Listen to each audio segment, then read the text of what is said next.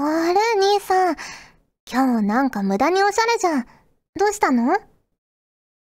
幼馴染の英子姉さんとデート。ふーん。そうなんだ。あ、コーヒー入れるけど飲む？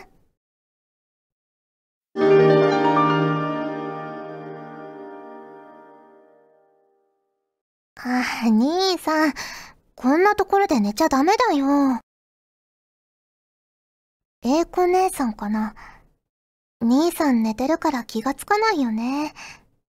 はーい、今行きまーす。兄さん、すぐに帰ってもらうね。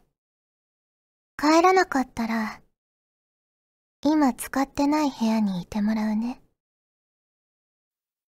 フューチャーオビット出張版略してチャオビちゃんぽてー。こんにちは、こんばんは、おはようございます。石原舞です。フューチャーオビット出張版略してチャオビ第185回です。はい、今回の冒頭のセリフは、KIK さんからいただきました。ありがとうございます。ちゃんぽてです。ちゃんぽてです。久しぶりのヤンデレ風です。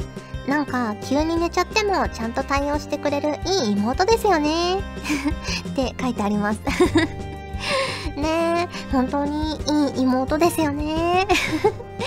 これどうなんですかねあの、お兄ちゃんが寝ちゃったところからも妹ね、一服持ってるんですかねどうなんでしょうねそれとも本当にうっかりなお兄ちゃんでソファーとかで、たまたま、たまたま寝てしまったのか。ね、謎は深まるばかりです。はい、ありがとうございます。それでは今回も普通お宝ご紹介していきます。こちらは栗まんじゅうさんからいただきました。ありがとうございます。石原さん、ちゃんぽてー、ちゃんぽてー。ただいまこのメールを書いてるさなか、私は豚草の花粉症なのか、鼻水がどんどん出てくるのです。そして、それを噛み続けているので、鼻が痛いのはもちろんのこと、なぜか頭の前の方も痛く、てんてんてん。石原さんは季節の影響で大変だったことってありますか？ということで、いただきましたありがとうございます。ねえ、辛いですよね。鼻水が出るのね。私も風邪から副鼻腔炎、蓄膿症なりかけみたいに昔なったことがあって、その時もね、結構頭まで痛くなりました。目の周りとか。ね、やっぱその辺に海が溜まったりとか炎症を起こしたりするらしいので、やっぱ関係してるんでしょうね。ね薬飲んだら治ったので、ぜひぜひね、もう耳鼻科とか専門の病院にね、行った方がいいと思います。うん。でもこう季節の変わり目だからこれだっていうのが分かってる時はいいんですけど、私去年、一昨年去年かな？に、あの、すっごい体が痒くなって、一時期。で、あの、顔とかは全然何もないんですけど、なんか腕の、二の腕とか、太ももとかがめっちゃ痒くなって、お腹とか。ね、で、今までそういうことがなかったので、え、これ何？と思って、皮膚科に行って、で、まあ、アレルギーのね、薬とか飲んでみたんですけど、全然効かなくて、原因がわからなくて、まあ、とりあえず、その痛みとか痒みを抑える薬とか塗って、こう、ごまかしながら、1ヶ月、2ヶ月ぐらい過ごしたら、ある日、スッと治っていって、結局何だったんだろうね、みたいになったんですけど、そういう原因不明の時の方が困りますよね。これだからって分かってれば、それに近づかないとか、ね、この薬飲むとか、対処の仕様もあると思うんですけど、結局ね、血液検査とか色々したんですけど、その原因わかんなくって、ねえで、今年の冬ま、とかは痒くなってないから、一体何だったんだろうなって思います。ね、また再発したら嫌だなって思いながら、ね、過ごしております。はい。ありがとうございます。えー、続きまして、こちらは、のりひこさんからいただきました。ありがとうございます。まいさん、ちゃんぽてー、ちゃんぽてー。アイリアルライフの感想です。ありがとうございます。乙女ちゃんがめっちゃ可愛かったです。こんな子に先輩と呼ばれたい人生でした。てんてんてん。ネタバレがまずいので詳細は伏せますが、とある事情で乙女ちゃんの性格が少しずつ変わっていく過程で、いろいろな舞さんのお芝居が聞けるのがとても幸せでした。物語の展開は大きな山や谷もなく終始乙女ちゃんとイチャイチャしていく感じでしたがギャルゲーというものはこういうのでいいんだよ。こういうので。かっこ孤独のグルメ風。と私は思っています。気軽にプレイできていろいろなマイサンボイスが堪能できるコストパフォーマンスに優れた作品でした。ということでいただきました。ありがとうございます。そうですね。確かに乙女ちゃんはもう序盤中盤終盤とねだいぶ表情とか性格とか いろいろね事情があって変わっていくのでその中でね声の感じとかもちょっとずつちょっとずつ変わっていくのでねいろんな声を楽しむという意味ではとても優れている作品だと思いますしねイラストも可愛いしねぜひ乙女ちゃん気になるなっていう方はアイリアルライフのねホームページ覗いていただいてねプレイしていただけると嬉しいなと思いますねはい、ありがとうございます。続きまして、こちらは龍の字06さんからいただきました。ありがとうございます。ちゃんぽてです。ちゃんぽてです。マイタンは、任天堂さんのポイントプログラムを利用していますか？スイッチのソフトはパケ派な私は以前からソフトを数枚収納できるケースが欲しかったのですが遊んでたまるプラチナポイントと交換できるグッズにスイッチのソフトカードを8枚収納できるケースが登場したので飛びついちゃいましたよ。ポケモリを遊んでいるだけでもポイントが貯まるので週1ペースでポイントを受け取りに行くのがいいかもです。ということでいただきました。ありがとうございます。全然利用してなかった。ねえ。スプラトゥーンやってるし、ポケモリもやってるから溜まってるのかな？昔、そのポケモリを始めた当初、そのポイントプログラムがあるっていうのをポケモリ内で知り、あ、こんなのがあるんだと思って、ホームページとかも見に行って、あ、こうやって溜まるんだって思ったっきり見に行ってないですね。ねえ。もっと見ればよかったかな。結構多分溜まっては消え、溜まっては消えしていくんでしょうね。うん。あの、ポケモリのゲーム内で、そのね、足りない物資そのふわふわの素とかカチカチの素みたいなやつに交換できたりもするんですよ。で、あとリーフチケットにもね、1回だけ交換できたりもするので、そういうのでは使ってるんですけど、ゲーム外で全然利用してなかったので、ちょっとね、これを見て思い出しました。そういえばそんなのあったなって ね、いろいろ選べるみたいなので、ちょっと見に行ってみたいなと思います。ありがとうございます。続きまして、こちらは藤ぽよさんからいただきました。ありがとうございます。まいまいさん、ちゃんぽてー、ちゃんぽてー。11月1日に配信されたアプリアンジュ最終編をプレイしました。いよいよ最終決戦が始まりましたが、今まで登場してきたプログレスが続々と出演していて、とにかく熱い展開でした。びっくりびっくり。初々しかった第二風紀委員やチームあまねが成長してたくましく戦うのはグッとくるものがありすぎました。特にソフィーナは主人公に最前線を任せ自分は防衛ラインを守り魔女王の務めを果たそうとした姿には感動しました。カルペディエムの BGM が流れる中アニメで披露された大技がアプリでも見れたのは最高でした。ちっちゃいやつ。えー、過去、ルインズスター・インフェルノ。えー、次の配信は最終決戦の最終決戦みたいなので、超楽しみです。ということで、いただきました。ありがとうございます。ねえ、ソフィーナも成長してますね。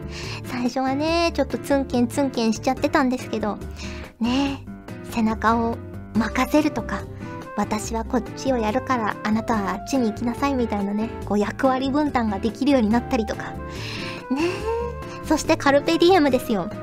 カルペディエム、まあ私というかソフィーナのイメージソングで歌わせていただいたんですけど、カルペディエムって本当にかっこいい曲なんですよ。なので まあ自画自賛じゃないけど、本当曲がいいんですよ。なので、本当にね、聴いてほしい。私もね、未だにね、聴きます、カルペディエム。うん。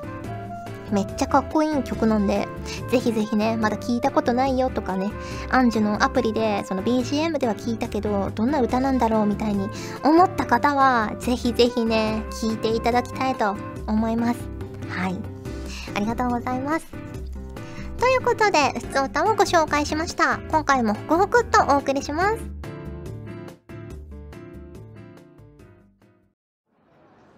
ヘルシーおおあんたか。ああそうそう。あのガジェットリンクがオーディションをやるってよ。なんかよくわかんねえけどやる気のある新人を募集してるらしいぜ。お前はやる気だけはあんだから挑戦してみりゃいいんじゃねえか。何？よくわかんねえ？そりゃ一歩も踏み出してねえんだからわかるわけねえじゃねえか。まずは資料請求でもしてみりゃいいんじゃねえの。無料みてえだしよ。太っ腹だな。まやってみりゃいいんじゃねえか。ドーンと。それじゃお前の新しい門出を祝して乾杯。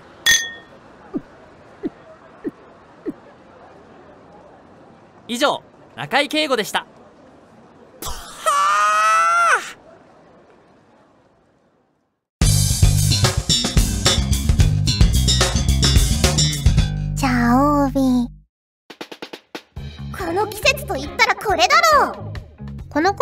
は皆さんから送っていただいた季節ネタとしての定番あるあるを紹介していきます。自分が思ったなら、それはすでにあるあるですよ。はい、こちらはルーザーさんからいただきました。ありがとうございます。石原さん、ちゃんぽてちゃんぽて先日滋賀県に近江牛と松茸の食べ放題のお店に行ってきました。えー、松茸と近江牛のすき焼きに松茸ご飯、松茸の土瓶蒸し、柔らかいお肉に松茸の香りがこれまた食欲をそそり、これでもかというくらいお肉と松茸を食べてきました。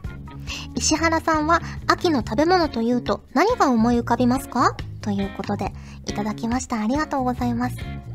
いいですね。これでもかというくらいお肉と松茸を食べたことなんかないですよ。ねえ、いいな松茸の食べ放題とかあるんですね。食べてみたいな松茸好きだけどそんなに大量に食べたことはない ね土瓶蒸しとかすごい好きなんですけど、松茸ご飯とかね。いいですね。松茸の香りで食欲が増して、さらにね、お肉も進むみたいな。いいですね。秋の食べ物か。やっぱ松茸ですよね。あとは、やっぱじゃがいももね、旬だったりもするし、キノコ類、舞茸とかね、美味しいし、あとリンゴ、鮭、美味しいものがいっぱいありますよね。やっぱ天高く、馬こゆる秋って言いますしね。ね。いいな行ってみたい。松茸食べ放題してみたい。お肉とかはね、焼肉食べ放題とかたまにあるじゃないですか。でも松茸はないないいですね。はい、ありがとうございます。えー、続きまして、こちらは YM さんからいただきました。ありがとうございます。石原さん、ガジェットリンクのスタッフさん、リスナーの皆さん、ちゃんぽてー、ちゃんぽてー。日に日に寒くなってきましたね。寒くなってくると、ついつい食べたくなるものって何ですか？自分はコンビニの店頭で売っている肉まんですね。今年もどこの中華まんが美味しいか選手権をやろうと思っています。それでは次回も楽しみにしています。ということでいただきました。ありがとうございます。いいですよね。寒い日に買ってすぐね、お店出て歩きながら食べる肉まんって美味しいですよね。よくやります。私も冬とか秋とか。ね。あと、お散歩したりね、ポケゴをしながら、ちょっと休憩でコンビニに寄って、公園のベンチとかで食べる肉まんも美味しいですよね。あったかい飲み物と一緒に。ねえ。いやー、でもやっぱ私も肉まんかな肉まんよく食べますね。あんまんとか食べないんですよね。カレーまんとか。もう肉まんしか食べないですね。うん。で、あの、前も多分お話ししたと思うんですけど、あの、福岡って結構酢醤油つけて食べるんですよ、肉まんに。だから、酢醤油ついてこないこと多いじゃないですか。当たり前ですけど、関東だと。からしはつけないから、あ、酢醤油欲しいなって思いながら もう何もつけずに食べますね、そういう時は。はい、ありがとうございます。えー、続きまして、こちらは MLW さんからいただきました。ありがとうございます。石原さん、ちゃんぽてー、ちゃんぽてー。スポーツの秋ということで、会社の同僚の女性がマラソン大会に出るとかで、どこのアスリートだと言わんばかりに体を鍛え、休日もひたすら走り込むなど、ストイックに特訓に特訓を重ねています。走るのが嫌いな私には、とても真似できそうもありませんが、汗を流し筋肉がつくと気持ちも前向きになるそうなのでそこは見習いたいなと思いました。石原さんはマラソン大会に出てみたいとか考えたことありますか？ということでいただきました。ありがとうございます。ないですね。ないですね。あの一時期ランニングみたいなのしてたんですよ。で、普通に、まあ、運動靴履いて、ジャージ着て、あの、家の周りとか、家の周りから公園まで行って、公園ちょっと一周してまた帰ってくるみたいなのを走ったりしてたんですけど、なんか膝が痛くなってきて ね、多分筋肉がないから、あんま守られなくて、で、走り方もね、自己流でやってるから、そんなに良くなくて、で、靴も 運動靴だけど、そんなにね、いい運動靴じゃないから、衝撃をね、吸収しきれず、ちょっとね、膝がね、痛くなってきたから、もうやめようと思って。走るのはやめて、まあ普通にね、ジムで、あの、自転車こいだりとか、ストレッチしたりとか、の方向になったんですけど、ねえ、だから、マラソンできるってすごいですよね。小学生の頃とか中学生ぐらいまでは毎年1回ね、強制的にマラソン大会ありましたけど、もうね、高校もあったのかな？あんま覚えてないけど、あ、あったな。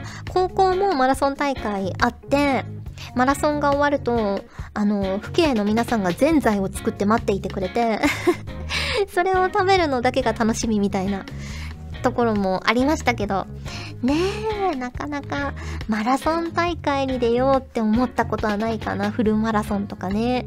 結構ね、挑戦してらっしゃる方もたくさんいらっしゃるしね、あの、走るのが好きっていう方も多いと思うんですけど、ちょっと無理かな。それよりはゆっくり泳いだりした方が好きかもしれないです。ということで、この季節と言ったらこれだろのコーナーでした。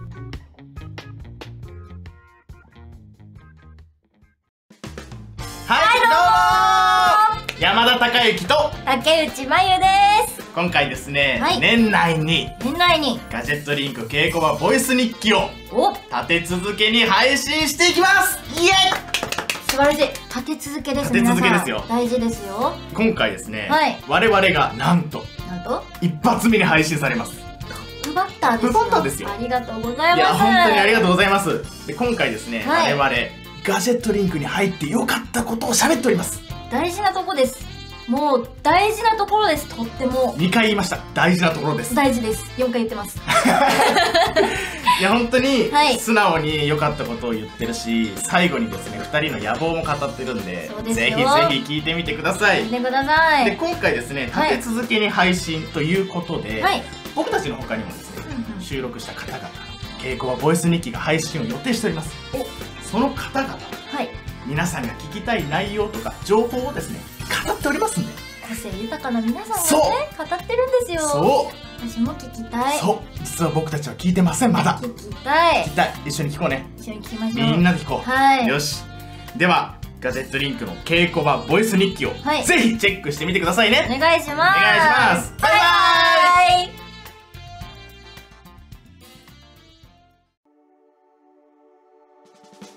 お送りしてきました。フューチャーオービット出張版。早いものでお別れの時間が近づいてきましたが、ここで、チャオビインスタのコーナー。はい。今回ご紹介するお写真はこちらです。ダダーン。ランクマッチシーズン5の結果。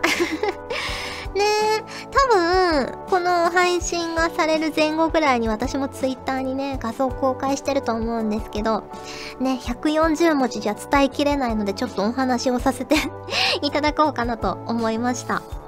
ねえ、今シーズンは、まあ、試合数はシーズン4よりはちょっとだけ増えて、で、獲得スコア指数が、まあ、えっ、と、全体で0.2、0.04伸びてる。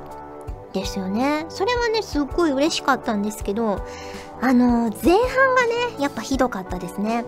後半になるにつれて、こうやったらちょっとポイントも稼ぎやすいかなとか、貢献しつつ、ポイントも取れるかなみたいな動きができてきたので、ちょっとね、前半がやばかったですね。うん。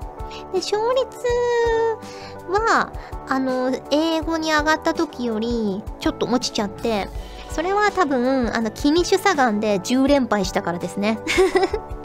あれがね、本当につらかった。英語に上がってウキウキで始めたら、一生もできずに B2 まで落ちて、本当にね、あ、もう私、ボーダーブレイク向いてないんかなと思ったんですけど、まあそっからなんとか B1 ぐらいまで戻して、で、そっからさらにトラザで英語に上げて、で、えっ、と、ベルスクで A4、A3 に上げたんですよね。うん。ベルスク好きだったな。あんまりね、トツが通らないマップなんですけど、私結構ラインマップ好きで、ね、ベルスクあんまり教習持ってくるなよっていう意見もツイッターとかでもね、見たんですけど、でも、あの、支援もね、たまに乗ってたんですよ。こうやって0.32%だから、たまにね、あの、後半とか、ちょっとあのカジュアルでやって慣れてきたからちょっとだけ乗ろうかなと思って誰もいない時とかあの人足りてなさそうな時に乗ったりもしたんですけどやっぱり下手くそで本当に支援下手くそなんですよまだまだ。だからこんな支援なら出さない方がいいのではと思ってあの誰もあの支援いない時はまだしも支援さんがちゃんといる時はもう教習でベルスクも行こうと思ってベルスクも教習で乗って、まあ、できるだけラインを意識してあんまり前に出すぎてあのデスを重ねないようにと思って。で確かあれ6プラでしたっけ？6プラかな？だから相手の第3こっちの第4が取れたら凸と第4の維持とこう揺さぶりをかけながらみんなでみんなの動きを見ながら頑張ろうと思って。でなんかいけそうな時はたまにね凸にトゥトゥーって言ってみたりとか してたんですけど。ね、結構楽しかったですね、私的には。トラザーはね、あの、教習の天国みたいに言われてますけど、まあ確かに、あの、スピードバトルで楽しかったんですけど、ね、あ、なんでこれ勝ったんだろうとか、なんでこれ負けたんだろうみたいな試合が 結構あったから、それに比べるとなんかベルスクの方が理路整然としてて好きかもしれないなっていう感じでした。で、ロン社はほとんど出てないですね。もう A3 に上がっちゃって 気が抜けちゃったっていうのもあるし、あの、ロン社の壁蹴り凸をめっちゃ練習してて、あの、毎回初めてロン社に出た時もずっと練習してて、で、壁蹴り凸が実戦で成功したんですよ、ランクマッチで前回。だから、もっと安定感を高めようと思って、もうロン社はトレーニングモードでひたすら壁蹴りの練習をしてるうちにシーズン5終わったみたいな 感じでしたね。うん。で、まあ、撃破大破はそんなに変わりなくって感じかな。うん。防衛もね、できるだけできるときはしようと思ってやってるので、だから、まあ、キルでちょっと上がってるのかなと思います。ねでもやっぱこうやってね、今シーズン2、私の初参戦の時の記録とかと見比べるとひどいですね。ひどいスコアですね。まあね、これぐらい下手くそでも、まあなんとか A3 は踏めるっていうね、希望になれたら いいなと思います。そしてシーズン6もね、前回のシーズン5の自分をちょっとでも何かしら超えられるように頑張っていきたいなと思います。はい。さて、ここでお知らせです。11月21日にボーダーブレイク新ボーダークロエ登場しました。CV を担当しております。とってもね、元気な子です。元気な子で、あの、ちょっとドジなところもあるんですけど、憎めない感じの女の子なので、ぜひぜひね、あの、コノハちゃんとまたタイプが違うんですけど、コノハちゃんをオペレーターにしてもらって、クロエちゃんをボーダーにしてもらうと、あの、すごく石原まみれな感じに なるので、ぜひぜひね、あの、やっていただけると嬉しいなと思います。はい。そして、12月19日には、恋する乙女と守護の盾バナナセーブがリリースされます。PS4 と PS ビータです。ソーニ役で出演しております。ぜひぜひ、ね、ロシアからの留学生、裏の顔などあるはずもなく、なく、てんてんてんみたいな感じの子なんですけど、ね、あの、とっても可愛い女の子で、本当にね、食べ物を飲んだり食べたりする姿がめちゃくちゃ可愛いんですよ。で、そのシーンのね、イラストとかもあったりするので、ぜひぜひ見ていただけると嬉しいなと思います。そして、チャオビの次回収録分のお便り締め切りなんですが、12月2日月曜日朝10時、12月2日月曜日朝10時締め切りとさせていただきます。それでですね、あの、お便りを見て気づいたんですけど、前回、そのチャオビの締め切りをツイートした時に、私、11月生まれの方って書いたつもりで、12月生まれの方は、あの、誕生日お祝いするコーナーあるんでよかったらぜひ、みたいなこと書いてたんですよ。なので、あの、12月生まれの方、もう送ってくださってる方は大丈夫なんですけど、あの、12月生まれの方は送っていただきたいですし、そのツイートを見て、あ、もう11月終わったんだと思って、送り損なっちゃったなってていう方がもしいらっしゃったら、あのー、遅くなって大変恐縮なんですが、12月分とね、合わせてお祝いさせていただきますので、11月生まれの方と12月生まれの方は、ぜひぜひね、あの、ちゃおたんのコーナーにもお便り送っていただけると嬉しいです。あのー、誕生日のお日にちと、まあ、どんな風にお祝いしてほしいか、まあ、これ書かなくてもいいんですけど、書いて送っていただけると嬉しいです。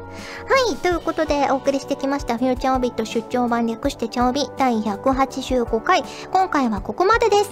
お相手は石原舞でした。それじゃあ、次回も聞いてくれるよね。よね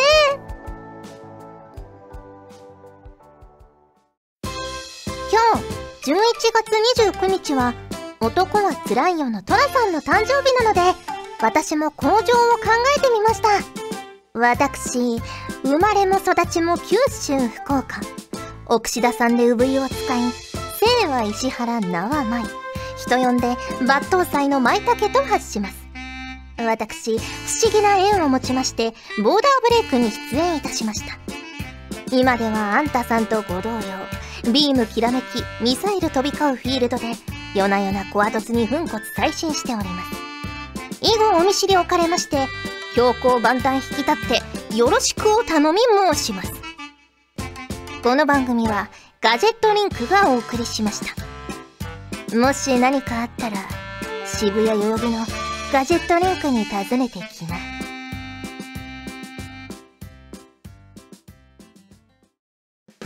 チャオベでは皆さんからのお便りをお待ちしております。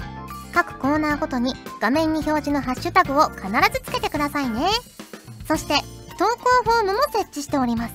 長文や社員の皆様からの投稿お待ちしております。皆さんと一緒に番組を作りたいので、思いついたらどんどん送ってください。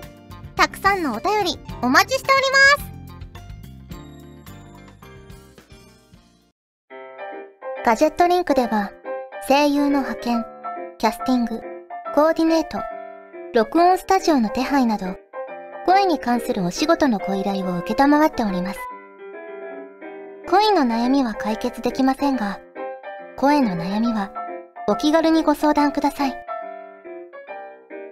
先輩、これでいいですか？ガジェットリンクの所属声優が頑張ってお送りするチャンネルガジェットリンク TV! これからどんどんいろんな番組を配信していく予定なのでぜひチャンネル登録してください。さあみんな登録登録。今すぐ登録